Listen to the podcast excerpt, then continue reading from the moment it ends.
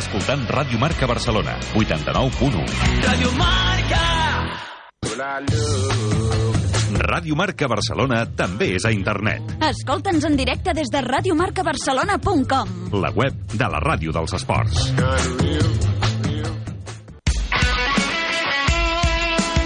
Radio Marca se emociona. Radio Marca.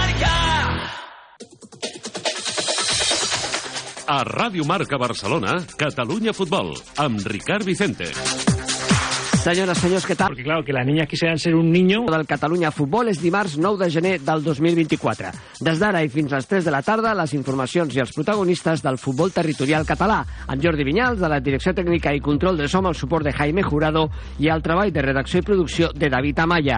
Ens espera el president del Badalona, Miguel Ángel Sánchez. Amb ell volem comentar el fet històric de que el juvenil jugui la Copa del Rei i hagi superat la primera ronda guanyant a Osasuna. El Cerdanyola ha caigut a la zona de descens a la segona federació. En parlarem amb un jugador que, sense ser capità, ha guanyat molt de pes al vestidor ballesà en el seu primer any. Demà recuperarà el partit pendent a la tercera federació, Perelada Sant Cristóbal. Els gironins aspiren a entrar a la zona de promoció d'ascens. Necessiten la victòria. En aquesta categoria, fins a tres jugadors van aconseguir un doblet el diumenge. El nostre company David Amaya ens acostarà als protagonistes. La Lliga Elite, jo ayer con lo de Tors. Aquest proper diumenge es reprèn la competició. Ho comentarem amb l'entrenador del Rubí, Jordi Peris. I demà tenim previst parlar amb un protagonista especial. Tota una vida jugant al futbol català, encara que ara porta uns anys prop i lluny alhora. Paciència, serà demà, però us avanço que personalment em farà molta il·lusió contactar amb ell. Catalunya Futbol, amb el suport de la Federació Catalana de Futbol. Encara no t'has inscrit al torneig internacional de futbol base de Setmana Santa de Comit? Més de 100 equips de futbol de tot el món ja ho han fet. I esperem que encara 150 més s'apuntin fins a arribar als 250 o fins i tot als 300 equips a nivell mundial.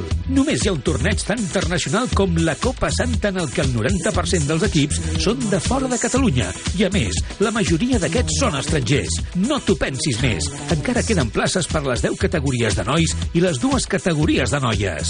Comit és una societat sense ànim de lucre amb seu a Bonn, Alemanya, i és col·laboradora oficial de la Federació Alemanya de Futbol. A més a més, aquest torneig, la 29a Copa Santa, és patrocinador oficial d'UNICEF. Si vols més informació, no dubtis a trucar-nos al 93 765 55 54 o visita el web www arroba com amb dues emes guió mig mit.com.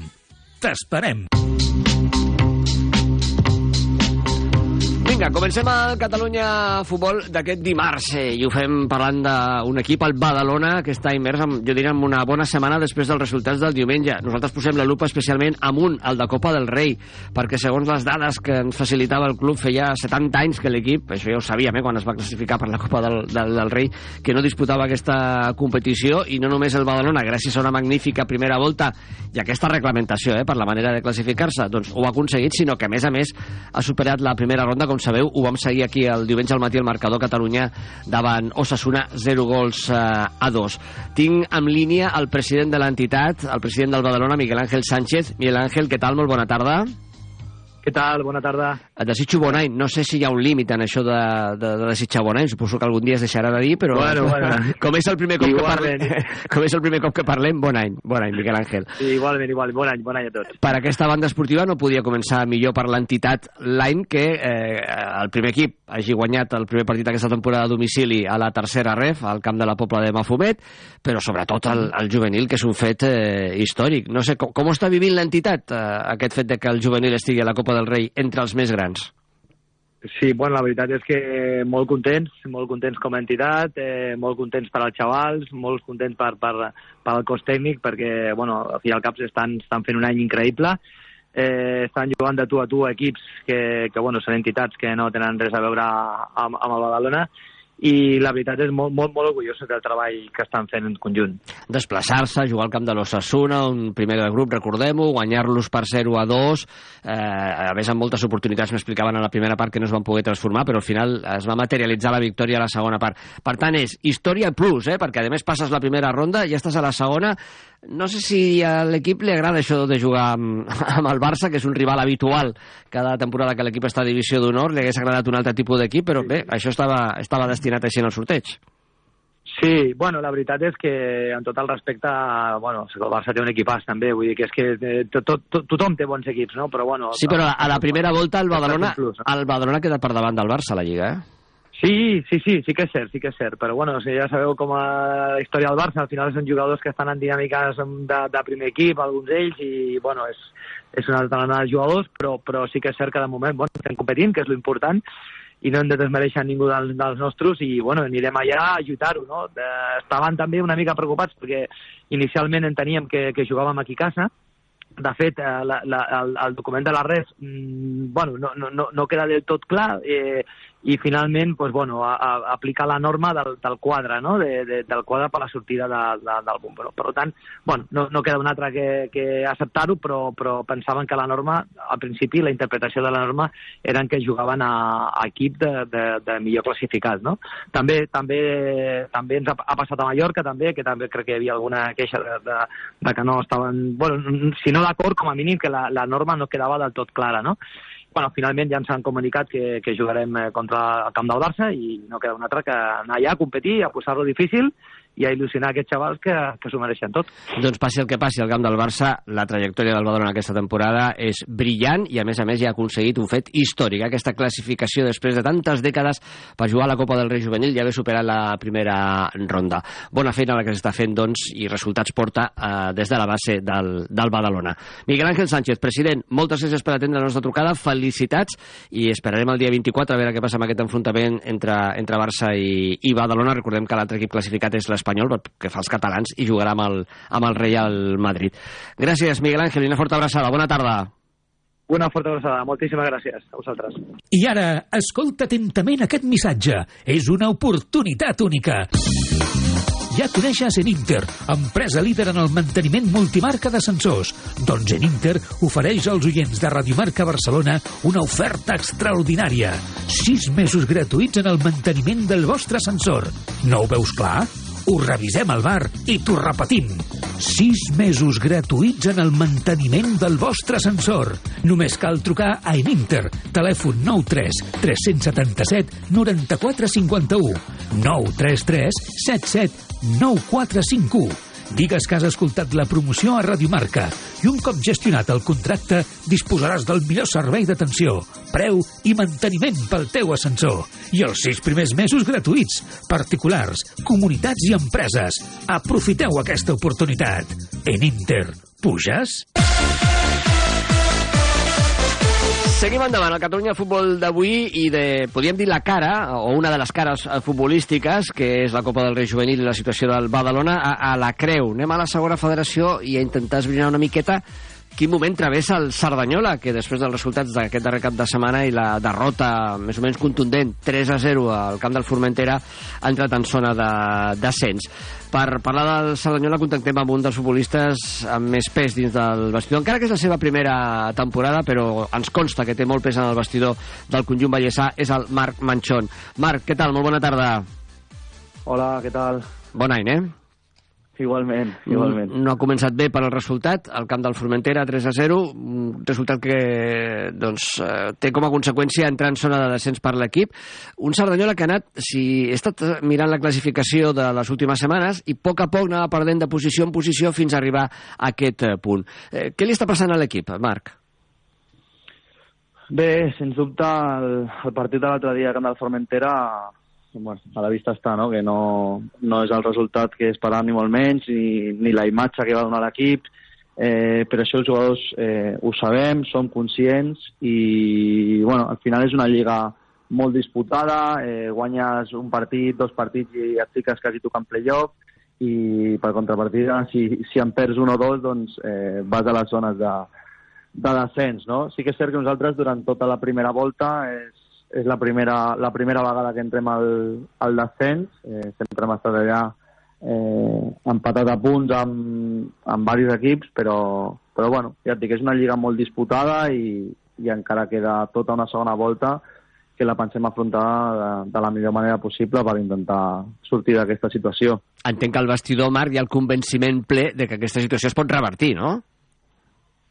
Sí, sí, sen, sense cap mena de dubte. Ja et dic, els jugadors eh, som els primers que som conscients de, de que la situació en la que estem no, no és la que hauríem d'estar per, per nivell de l'equip, per, per com entrenem, per com competim, però bueno, al final eh, el futbol va com va, no? Ja et dic, en una lliga amb tanta competitivitat i tants equips amb tan bon nivell que, que es decideixen els partits per, per detalls doncs si no estàs concentrat als 90 minuts, doncs passa el que passa. Mm, és veritat que una victòria, per exemple, del Cerdanyola el proper cap de setmana, que torna a jugar fora de casa, ara ho comentarem, el portaria pràcticament a mitja taula, és a dir, que la posició, eh, realment entre, entre el sisè classificat i la primera posició de descens hi ha molt pocs punts i, per tant, mm, tot, tot canvia. Preocupa potser més la tendència de l'equip, que ha anat baixant, baixant, baixant lentament, que no, que no un, un moment present o un resultat eh, concret com pot ser el, darrer, el del darrer diumenge. Uh, si hi ha uns números que preocupen, això sí, Marc, és els gols rebuts. Eh, per aquí suposo que s'escapen molts punts, perquè hi miràvem que era la segona defensa ara mateix del grup 3 més golejada, o el segon equip més golejat de la, de la categoria. S'ha de començar a treballar per aquí?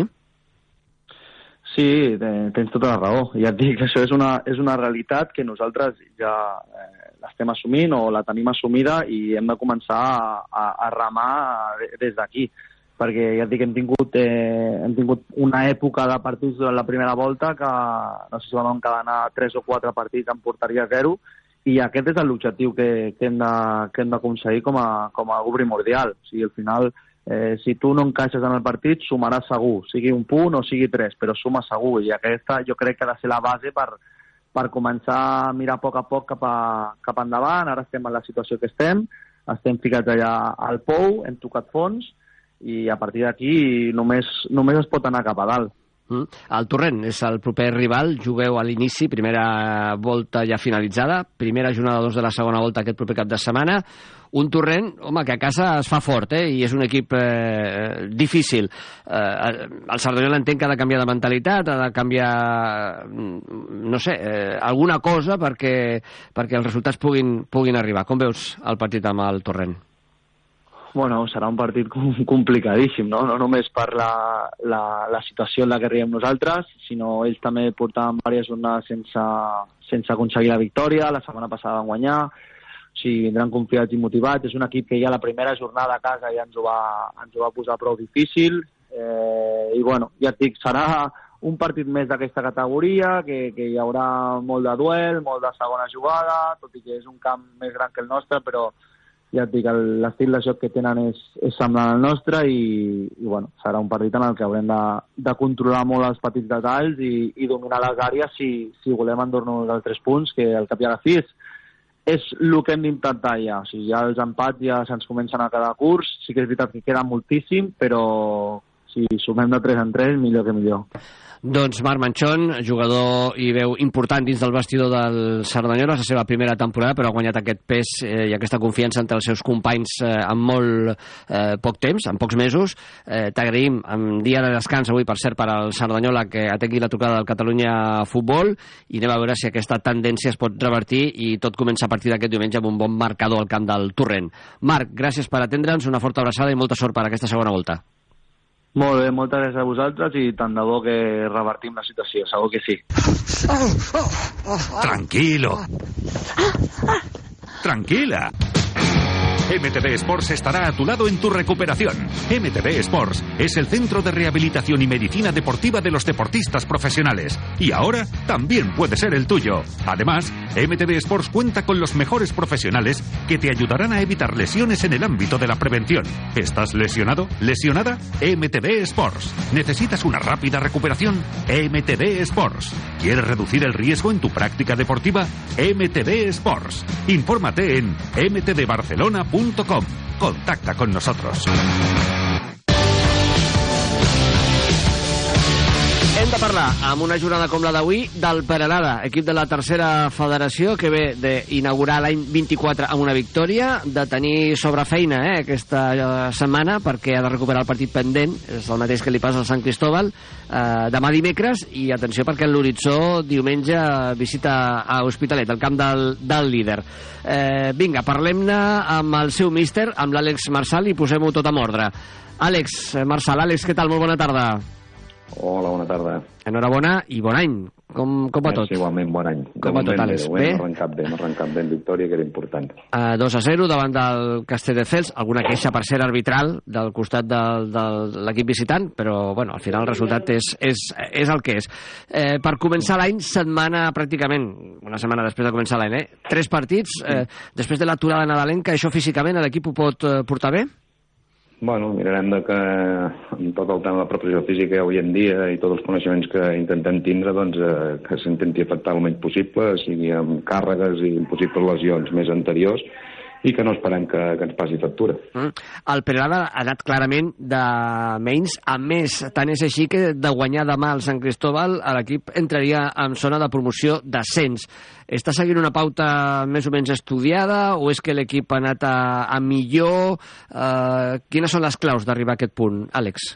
Bueno, hi havia una base ja de l'any passat que, que sí que era important, però tot així ens van marxar molts jugadors molt importants que l'any passat ens van marcar les diferències, bueno, i jugadors molt joves que, que s'estan adaptant i, i bueno, la progressió de moment és bona, però bueno, tot just està a punt d'acabar la primera volta i això serà, serà llarg i serà dur. Però el Peralada està mostrant credencials per, per lluitar per una de les cinc primeres places? Sí, bueno, intentarem de, primer de tot, jo crec que a part de 3-4 equips que possiblement sí que sigui el seu objectiu prioritari fer la promoció d'ascens o pujar directe, que hi ha 6-7 equips que el que volem és abans el abans possible i a partir d'aquí pues, intentar fer el somni com va ser l'any passat de, de fer el playoff. Uh, eh, tres partits consecutius, tres partits, eh, dos a casa i un, i un a fora, nou punts en joc, és una setmana d'aquelles que, que poden, poden marcar eh, el, el calendari futur. Mm. Eh, com veus el Sant Cristóbal? Rival demà, un Sant Cristóbal que acaba de canviar d'entrenador i que ha estat capaç de guanyar a un camp força complicat com és el de la Fundació Esportiva Grama. Bueno, jo crec que ara l'entrada del nou míster, en Cristian, crec que els haurà donat energia nova, segur, bueno, un punt de concepte de, del que ens esperem de diferent del que teníem fins ara eh, anteriorment amb l'altre míster, vull dir, crec que intentaran proposar una mica més de futbol, bueno, intentaran jugar una miqueta més a, a un joc que el míster se, se li adequa més a la seva forma de ser i no perdrà l'agressivitat que ja solien tenir sempre el Sant Cristòbal amb el perfil de futbolista que tenen. Uh, I aixecar una mica la mirada, sé que el que importa és el partit de demà, però clar, no podem deixar de banda que el proper rival serà el líder a, l'Hospitalet. Eh, no sé, un, un suposo que com a entrenador, Àlex, eh, planifica una setmana amb això, no? Castelldefels, Sant Cristòbal, l'Hospitalet, pot tenir al cap inclús alguna rotació, algun jugador que, eh, en fi, després poden aparèixer inconvenients com alguna lesió, alguna expulsió, alguna cosa que no s'espera, però eh, el, ho tens tot al cap, no? Diguéssim, aquest mapa d'aquesta setmana ho tens, ho tens estudiadíssim. Sí, de moment eh, vam prioritzar el primer partit, que era Castelldefels, i prioritzem aquest. Sí que sabem que el camp de l'Hospitalet no deixa de ser que és un camp enormement complicat arribar a sumar-hi punts, i nosaltres prioritzem, com és lògic, doncs, els dos partits a casa, que és aquí on identificarem tot el que, el que tenim. Llavors veurem el que tindrem més dies per recuperar-nos, que s'acaba el partit el dimecres, tindrem dijous, divendres, dissabte per intentar recuperar-nos i arribar el millor possible a l'Hospitalet, però prioritzem els dos de casa, un ja el vam tirar endavant i esperem demà doncs, que, que torni a ser el, el mateix resultat que, que vam obtenir l'altre dia, som a més 3. I sou tan previsos també com per mirar, per exemple, el temps climatològic, perquè fred fa segur i a Perelada segurament un pèl més, sí. el vent és possible que faci acte d'aparició i es parla de molta pluja a partir d'aquesta tarda, matinada i tal. Tot això són elements també que es tenen en compte? Bueno, aquest serà un hàndicap important perquè ja um, és per natural, doncs imagina't si es fica a ploure, doncs les condicions que pot quedar el terreny de joc. Si un camp de joc artificial avui en dia, uh, si són relativament nous, doncs l'aigua li pot fer poc, poc mal, però si és per natural, doncs uh, segurament ens pot perjudicar tant a ells com a nosaltres i veurem com, com va evolucionar el tema del temps, però també estem pendents aquests dies de, de mirar el temps per, pel tema de la pluja, segur. Mm. I ja amb una mirada global de la temporada, Àlex, satisfet del rendiment de l'equip? Sí, jo crec que sí. Jo crec que tots els equips el que volem és anar de menys a més, no, no l'inversa, i és el que li està succeint, succeint al Paralada. Vull dir que va arrencar amb dubtes i, i en mica en mica ha anat creixent i és el que esperem que vagi siguent el signe de tota la temporada. Hòstia, tota una segona volta, per acabar, per acabar encara tres partits de la primera volta, vull dir que la línia ha de ser aquesta, de menys a més, i acabar el més en l'aire possible. Doncs demà s'hauria de recuperar aquest partit pendent, posar la tercera federació al dia. Eh, si guanya el Perelada, entra en zona de promoció. Si guanyés el Sant Cristóbal, s'hi acostaria el Perelada. Un empat suposo que no deixaria satisfet a cap dels dos i màxima emoció per la recta final d'aquesta primera volta que està a punt d'acabar i tota la segona que serà apassionant en aquesta categoria i insisteixo, eh, amb un Perelada que vol ser protagonista. Àlex Marsal, míster, gràcies per atendre la trucada del Catalunya Futbol i a seguir treballant. Bona tarda. Bona tarda, moltes gràcies a vosaltres, vagi bé. Et vols formar com a entrenador o entrenadora? L'Escola d'Entrenadors de la Federació Catalana de Futbol és l'únic centre autoritzat a Catalunya que pot impartir llicències UEFA. Amb un pla d'estudis modern i actualitzat, és tot un referent al país. UEFA A, UEFA B, especialització en futbol femení, entrenament de porters, coordinador, etc. Recorda, Escola Catalana d'Entrenadors. Inscriu-te a qualsevol dels cursos a formació.fcf.cat. Continuem a la tercera federació, ho fem amb el suport del Departament de la Presidència de la Generalitat de Catalunya. És hora d'escoltar golejadors, perquè fins a tres jugadors van aconseguir un doblet en aquesta darrera jornada. David Amaya, buenas tardes. Buenas tardes, Ricard. La primera jornada del año nos ha dejado varios protagonistas en la tercera federación, debido a sus grandes actuaciones de cara a portería. El delantero del Badalona, Adri Rivas, protagonizó su primer doblete de la temporada ante la Pobla de Mafumet. Los betulenses vencieron 0 a 2 y sumaron los tres primeros puntos del 2024. Pues sienta muy bien, tanto en lo individual como en lo colectivo, ya que han ayudado al equipo a conseguir los tres puntos, que sabíamos que mm, iba a ser un partido muy complicado, sabíamos de nuestros resultados fuera de casa y, y por fin hemos roto esa mala racha que tanto nos ha costado. La victoria tenía muchísima importancia, tanto en conseguir los tres puntos como en romper esa mala racha a domicilio y espero que a partir de ahora podamos conseguir una buena dinámica de resultados. Sergio Rey, centrocampista del San Cristóbal, sumó también dos dianas en su partido contra la Fundación Esportiva Grama. Un tanto en el minuto 89 y otro en el 91 inclinó la balanza del lado de los segarenses con un resultado de 1 a 2. Es muy satisfactorio meter dos goles en la recta final del partido.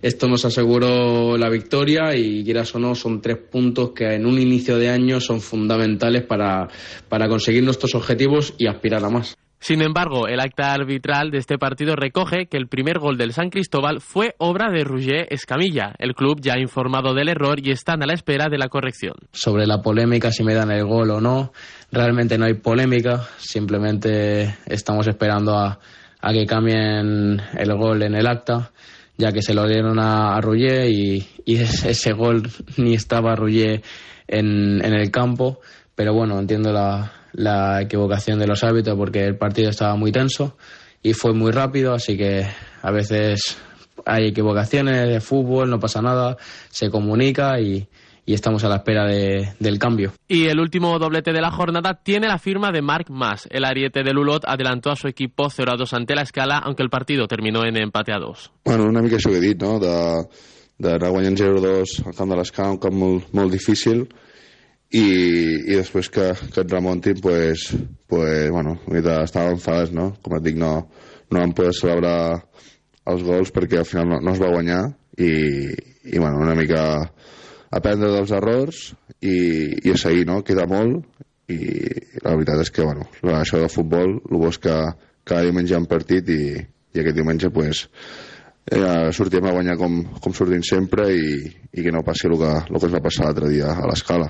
El delantero es además el actual pichichi del grupo con nueve goles en su cuenta. Bueno, la valoració, la valoració crec que, que és bastant bona, però bueno, quan tens companys al teu voltant que són, que són bons també és més fàcil i, i no només la valoració és bona meva, sinó també dels meus companys. Protagonistes, informació, divulgació, el futbol territorial català dia a dia a la ràdio dels esports. Catalunya Futbol. I avui també tenim temps i minuts per la Lliga Elite, que és una de les categories que es posarà en marxa aquest proper cap de setmana. Parlem de 13 i 14 de gener. L'última jornada, recordem, va ser el 17 de desembre. Per tant, pràcticament un mes eh, aturada aquesta categoria, igual que les diferents, primera catalana, segona catalana, de, de la territorial. Volem acostar-nos a aquesta Lliga Elite que torna a despertar-se, per dir d'alguna manera, en aquest 2024, de la mà del Rubí, i volem parlar uns minutets amb el seu míster, amb el Jordi Peris, que ja ens està escoltant. Jordi, què tal? Molt bona tarda. Ricard, com estem? Bon any. Igualment. Bé, us en recordeu de, de jugar a futbol o, o, o, o, o no? Bueno, sí, no, això, això crec que és com anar en bicicleta, que mai s'oblida. Ah. Una altra cosa és com, com afrontes la tornada després de tants dies parats, que això sí que el cos, ho, el cos passa factura. Mm. A, a nivell oficial, si més no, perquè el Rubí eh, ha estat bastant proactiu en aquestes vacances perquè, mm, si no recordo malament, abans de Nadal va jugar un amistós amb el Mollet i ara aquest darrer diumenge un amistós amb el, amb el Sant Mauro. Mm, Com has vist l'equip? Eh, Ha pogut mantenir més o menys el ritme? Bueno, nosaltres sí que vam decidir fer un partit amistós abans de les vacances de Nadal i, i creiem convenient parar a mínim 10 dies. 10 dies desconnectar, perquè al final nosaltres vam, vam estar molt, molt ofegats entre setmana amb la prèvia de Corricopa, amb, amb pràcticament cada dos dies, i, i veia els jugadors una mica saturats. I ara la represa, la veritat que els he vist molt bé. El partit d'aquest diumenge contra el Sant Mauro, la primera part em va agradar molt.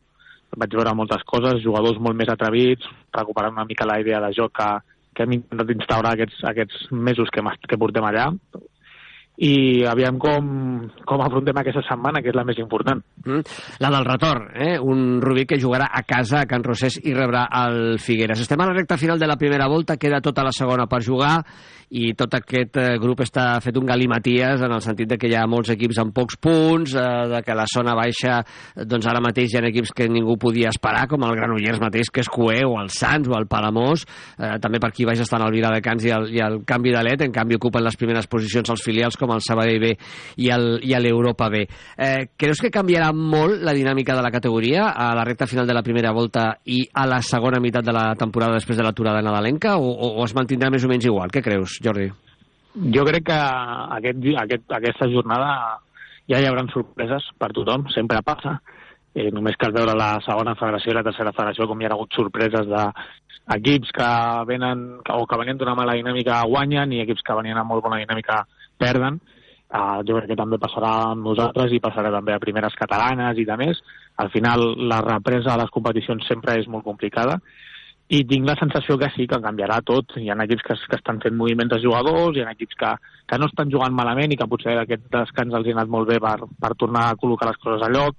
Mm, està tot molt apretat i, i dos jornades et poden anar molt bé i dues jornades et poden anar molt malament. Mm. Veurem com, com iniciem. A veure, com inicia el Rubí, un Rubí que, com dèiem, rep el Figueres, un Rubí que està amb 15 punts en aquesta zona mitja de la classificació, molt a prop de la zona perillosa, i a 6 punts de la zona de promoció de descens, si no vaig eh, errat. Eh, quin Rubí podrem veure en aquesta segona part del campionat, eh, Jordi? Bueno, com els he dit als meus jugadors, eh, vull recuperar l'ADN que, que hem instaurat tota la primera volta. Eh, sí que és veritat que va haver un tram que l'hem hagut de perdre i adaptar-nos més a, a la càrrega de minuts i, a, i als jugadors i a, la, i a la freqüència de partits, però ara, ara no hi ha excuses, ara és anar a full tots els partits, competir-los de tu a tu i sobretot castigar molt més les àrees, eh, la, sobretot l'àrea rival, perquè amb aquests dos últims partits amistosos hem arribat a generar un total de 26 finalitzacions de porteria i ens anem amb, amb un recompte final de 4 gols. Llavors, cap equip eh, es pot permetre el luxe de tenir tantes finalitzacions i no fer gols. Aquí és el dia de posar les piles als meus jugadors i, i que siguin més ambiciosos, que tinguin més eh, agressivitat a l'hora de finalitzar, que busquin, busquin trepitjar més àrea i defensar la nostra encara amb, amb, amb molt de més fermesa, no? perquè crec que estem bé, rebem poques ocasions, però amb un gol o amb una que tinguin clara ja ens la fan. Doncs m'has respost. que els demanarem als jugadors. M'ha respost la que anava a ser l'última pregunta, que era que jo, jo pensava, per números freds, eh, que li faltava una mica de gol a l'equip, ha quedat molt clar perquè eh, sent un equip potent com és el Rubí, amb bons números defensius, jo crec que haver encaixat 18 gols, doncs eh, més o menys està a la zona de la classificació que li correspon, però clar, 17 gols a favor només potser eh, aquí el Rubí és el, que, és el que li falta per estar una miqueta més amunt o bastant més amunt a la, a la classificació. Doncs sembla clar el diagnòstic i el que vol Jordi Peris del seu equip per la segona volta i a més li agraïm l'anàlisi una miqueta global, no? de que estiguem atents que aquest cap de setmana podem tenir sorpreses a la represa de la, de la competició. Jordi, gràcies per atendre la trucada del Catalunya de Futbol. Seguirem la Lliga Elite eh, també com hem fet eh, fins al desembre als micròfons de Radio Marca Barcelona i res, molta sort, una forta abraçada i bona tarda. Ara tu, moltes gràcies. Res més, fins aquí el Catalunya Futbol d'aquest dimarts. Tornarem demà dimecres i recordeu, ho dèiem amb titulars, tindrem un convidat especial, un protagonista que ens fa molta il·lusió que estigui amb nosaltres en el programa de demà. Ell és un futbolista en actiu, fill de futbolista, germà d'entrenador, ha estat a molts, a molts equips del futbol català encara que ara porta unes temporades fora de, de Catalunya, fora de, de l'estat espanyol. Serà demà, paciència, que desvetllarem el seu nom. Fins demà, doncs, que tingueu, que acabeu de tenir molt bon dimarts. Gràcies per la vostra atenció. Adéu-siau.